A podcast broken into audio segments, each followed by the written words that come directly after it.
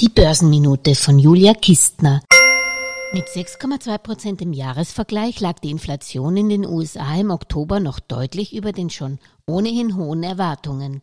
Die Gesamtinflationsrate beunruhigt mich dabei aber weniger als die um die vorübergehenden Faktoren wie Lieferengpässe, teure Treibstoffe und exorbitante Gebrauchtwagenpreise bereinigte Inflation. Sie liegt nach Berechnungen von JP Morgan auch schon bei 3,5 Prozent.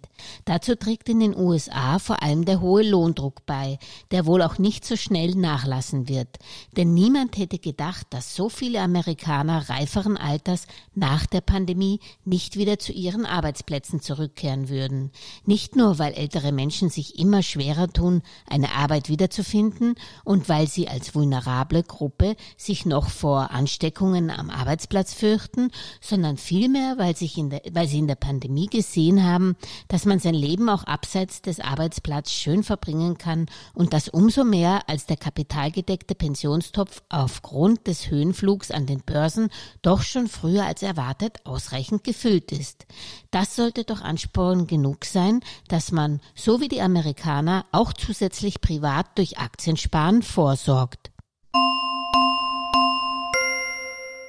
Alles Gesagte ist nur die persönliche Meinung von Julia Kistner und daher keine Anlageempfehlung und keine Rechts- und Steuerberatung. Für Verluste, die aufgrund von getroffenen Aussagen entstehen, übernimmt die Autorin Julia Kistner keine Haftung.